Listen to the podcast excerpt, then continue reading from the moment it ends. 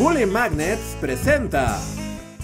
A mi parecer, hemos pasado demasiado tiempo en internet discutiendo sobre cómo deberían verse las sirenas, pero lo que realmente me ofende es que nadie está pensando en ellas como lo que realmente son, horribles monstruos marinos. La sirena es una de las criaturas fantásticas con mayor presencia en el folclore y las mitologías del mundo. Se trata, por lo general, de seres con apariencia de mujeres hermosas que atraen a los marineros con cantos seductores y luego los sumergen en el mar para ahogarlos y devorarlos. Yo no confiaría ni en Ariel.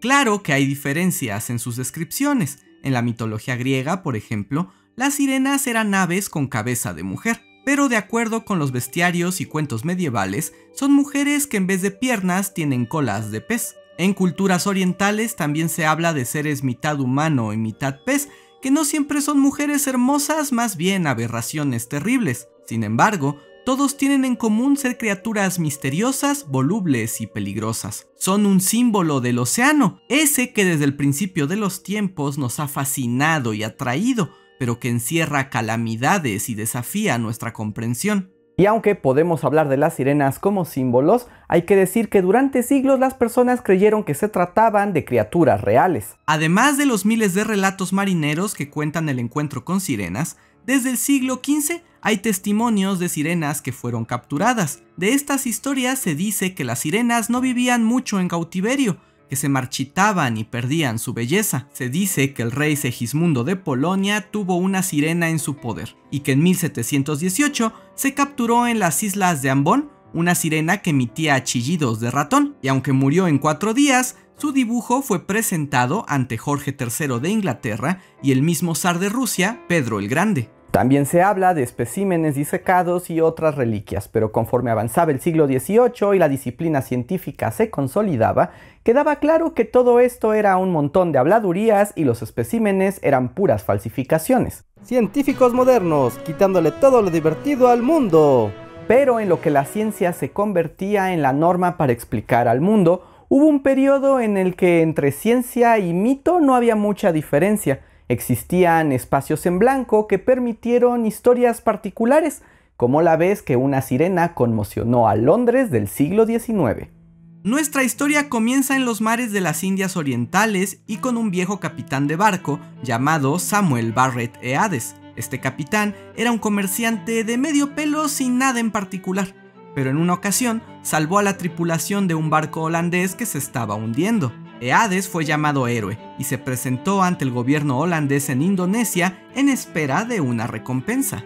Pero los holandeses solo le dieron las gracias y lo echaron a la calle. La compañía de las Indias Orientales no se hizo rica firmando cheques. Varado en la ciudad de Batavia y retrasado en el viaje, Eades recorría el puerto y cierta noche se encontró con un espectáculo.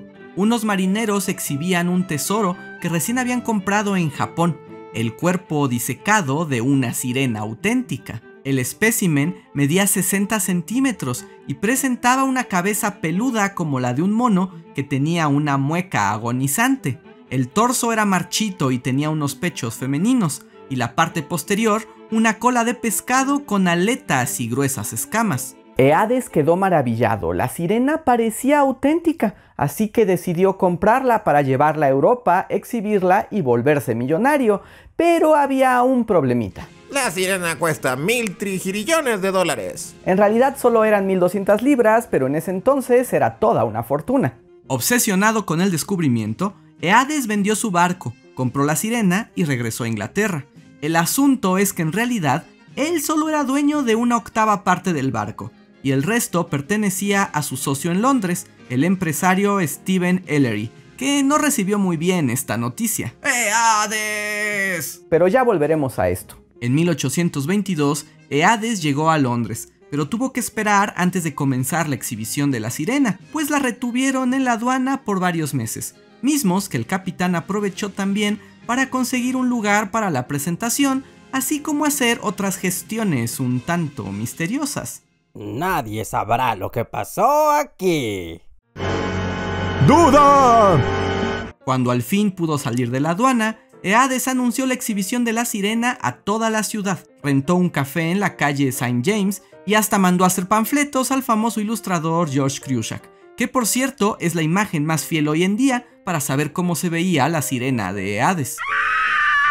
¿Ya ven lo que les decía? Terribles monstruos del mar. La exhibición fue un éxito rotundo y a un precio de un chelín por persona, pronto Hades se llenó los bolsillos. Miles de personas fueron a la exposición, atraídas por el morbo y lo desconocido. Pero eso no era todo, también había curiosidad científica, porque el capitán aseguraba que su sirena era real. A la exhibición llegaron varios científicos que con el permiso del capitán examinaron la sirena y publicaron sus conclusiones. Tal fue el caso del científico Reese Price, quien publicó Sin duda, la sirena es real. Este espécimen dará lugar a una nueva era en la historia natural. y como él, muchos otros corroboraron la autenticidad de la sirena. Pero lo cierto es que había otros que no estaban tan contentos. No me tiene muy contento. Ellery, el verdadero dueño del barco, fue a confrontar a Eades y a exigirle que le pagara, pero el capitán se rehusó y se burló de él, por lo que Ellery tomó cartas en el asunto. No solo demandó a Eades, sino que además declaró que su sirena era un fraude y pidió a los más altos científicos de la época que tomaran cartas en el asunto. Atentos al llamado, los científicos más brillantes de Londres publicaron sus críticas contra la sirena. A ninguno se le dejó examinar el espécimen, pero bastaba con saber un poco de biología para darse cuenta que solo era un fraude. Empezó una guerra en los periódicos entre los expertos y el capitán Eades, quien además mandó a hacer panfletos a su favor y compró todos los científicos que pudo. La gente seguía con interés el debate, pero pronto se notó que el capitán tenía la desventaja. La voz de los más grandes expertos tenía peso, y la novedad de la sirena estaba pasando. La exhibición cada vez se vio más vacía. El capitán sabía que la única manera de dar vuelta a la situación era contando con la aprobación del anatomista más famoso de Londres, Sir Everard Home, quien aún no se había manifestado. Así que Hades declaró El señor Home ha visto mi sirena y la ha corroborado como verdadera. Un momento, yo nunca dije eso. Hades mintió descaradamente, aunque era cierto que Home ya sabía de la sirena desde mucho antes. Déjenles explico. ¿Recuerdan esos meses que la sirena estuvo en la aduana y las gestiones secretas del capitán? Pues resulta que desde que llegó a Londres, Eades sabía que necesitaba el apoyo científico para su sirena y pidió especialmente que Everard Home la examinara. El capitán pagó al doctor por su dictamen y firmaron un contrato que decía que Home tenía acceso total a la sirena bajo la única condición de que sin importar el resultado, Home debía guardar silencio y no decir nada públicamente. Home aceptó, pero no realizó personalmente el examen. En su lugar, mandó a la aduana a su mejor estudiante, William Cliff, quien después de un estudio minucioso, determinó que la sirena era un fraude. Se trataba de una figura compuesta por la cabeza de un orangután, dientes de mandril, la cola de un salmón y otras piezas artificiales, como un aro de metal que unía discretamente las dos partes del cuerpo. Cliff aceptó que era una buena pieza, pero al final un fraude, y lo comunicó a Home. El anatomista informó al capitán, pero por el contrato guardó silencio. La cosa se mantuvo así, pero cuando Eades declaró que contaba con su apoyo, Home se indignó, dio el acuerdo como terminado y denunció las trampas del capitán. Y ese fue el final para el capitán. Eades dejó Londres y empezó una gira por las provincias, pero la sirena ya había pasado de moda. Además, la justicia encontró que Eades era culpable de haber robado el barco a Ellery y lo condenaron a pagar su deuda con altos intereses. Eades tuvo que volver a trabajar como capitán y pasó sus últimos días apesadumbrado por una deuda que nunca pudo pagar. De alguna manera, el canto de la sirena, la seducción de la criatura lo habían llevado, como a muchos otros marineros, a su destrucción. La sirena dejó de estar de gira y se le perdió el rastro por mucho tiempo. Aunque claro, las sirenas como idea no nos abandonaron. Las sirenas siguieron apareciendo en obras de arte popular. Tal vez la versión moderna más famosa de una sirena sea la del cuento de Hans Christian Andersen, que se publicó en 1823 y que cuenta la historia de la sirena que se enamora de un humano. Es de aquí que surge la versión de Disney de la sirenita, aunque la verdad es que la original es mucho más oscura. ¿Tú crees que sabes la historia? Pues fuiste a ver la peli. Pero el cuento es muy distinto y me lo debes a mí. Si hay un Sí, aquí les tenía preparado una canción completa al ritmo de Bajo del Mar para contarles de qué se trata la historia original de Andersen. Pero como imaginarán, la canción tiene derechos de autor y el ratón no me deja ponerla. Pero si quieren que ponga la canción en otro video, aunque se enoje Mickey Mouse, pongan likes en este video para que se vuelva realidad. Y aprovecho para decirles que este trabajo luego es bastante complicado y necesitamos mucho de su ayuda para continuar en él. Si quieren apoyarnos, no olviden suscribirse. Y si quieren ir un poco más allá, pueden dejarnos super chats o super gracias o incluso volverse miembros de Patreon o del sistema de membresías. Con todo esto pueden asegurarse que continuemos haciendo estos videos de historia. Ahora volvamos a nuestra historia. La sirena de Hades estuvo desaparecida mucho tiempo, pero se le volvió a ver en 1842, solo que esta vez en América. Después de muchos años de guardarla en un sótano, el hijo de Hades vendió la sirena que había arruinado a su padre al propietario del Museo de Boston en los Estados Unidos, quien a su vez se la presentó al último gran personaje de esta historia, Phineas Taylor Barnum.